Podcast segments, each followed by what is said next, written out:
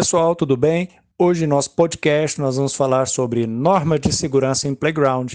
No mês da criança que está chegando, né? Dia da criança, bem próximo, o cuidado deve ser redobrado quanto ao, o assunto é garantir o cumprimento das normas técnicas é, de segurança no, nos playgrounds, nos parquinhos dos nossos condomínios.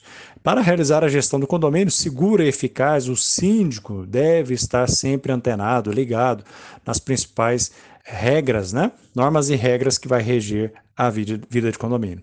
A a BNT, né, Associação Brasileira de Normas Técnicas, juntamente com a Associação Brasileira dos, Fabrica dos, dos, Fabricantes de Brinquedos, a BRINC, ela divulgou uma norma técnica, a NBR 16071 de 2018, e nela dispõe acerca do uso dos equipamentos de brinquedos, formato de instalação, o tipo de piso a ser colocado, né, o tipo de produto, é, formas de manutenções, é, de limpeza, é, tudo isso é necessário fazer cumprir. Sabemos que as áreas comuns dos condomínios, ou seja, aquelas que são de uso coletivo dos moradores, tais como piscinas, salões de festas, garagens e os parquinhos, os playgrounds, eles são protegidos, eles devem ser protegidos pelos síndicos e os seus funcionários, dar a devida manutenção e qualquer fato que vier a ser é, ocorrido ali por falta de manutenção, o condomínio pode vir a ser responsabilizado.